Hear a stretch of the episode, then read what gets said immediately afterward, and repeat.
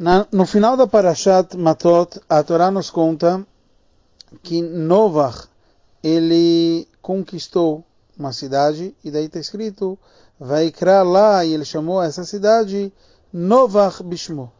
Novach como seu nome.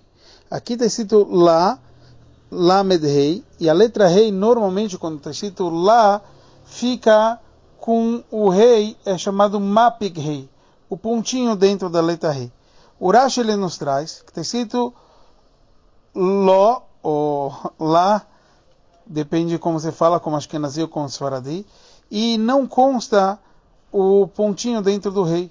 Então, o Rashi fala, eu vi nas explicações de Rav Moshe Darshan, porque não ficou em pé, quer dizer, esse nome não perdurou. E por isso, sem o pontinho na letra rei, parece lo, quer dizer não. E o Rashi faz uma questão, afinal a gente encontra essa expressão, uh, escrito lá Boas, Vaiomer lá Boas. Boas tinha falado para Ruth, e ali tem todo um significado. E está escrito lá também, sem um pontinho no rei. Depois está escrito Livnot la Bait, na profecia de Zecharia, está escrito para construir li lá uma casa.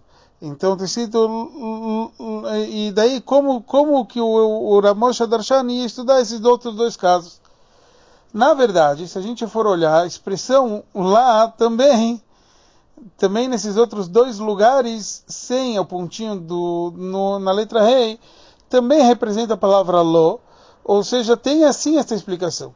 Mas o Rebbe vai para cá, vai para lá, e o Rebbe nos traz que a pergunta do Rashi é que isso não é uma expressão que aparentemente faz os dois sentidos. Tanto foi dito para ele, ou no caso aqui foi construído para ele, ou aqui foi dado nome para essa cidade, e também não, quer dizer, não é tão forte. Então o Rashi fala, fica meio difícil essa explicação no simples.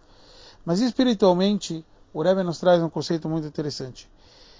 O pontinho fortifica. Então toda vez que a gente bota o pontinho na letra rei, demonstra que a coisa é extremamente forte.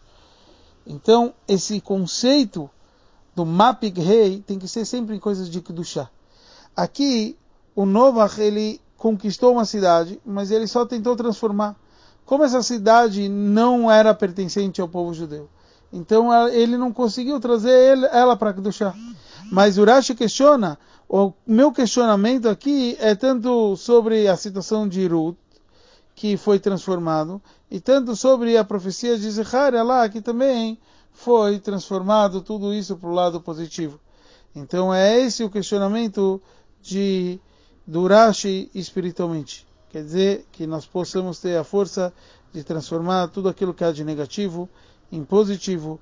Em breve, com a vinda de Mashiach, o mundo inteiro vai se transformar em positivo.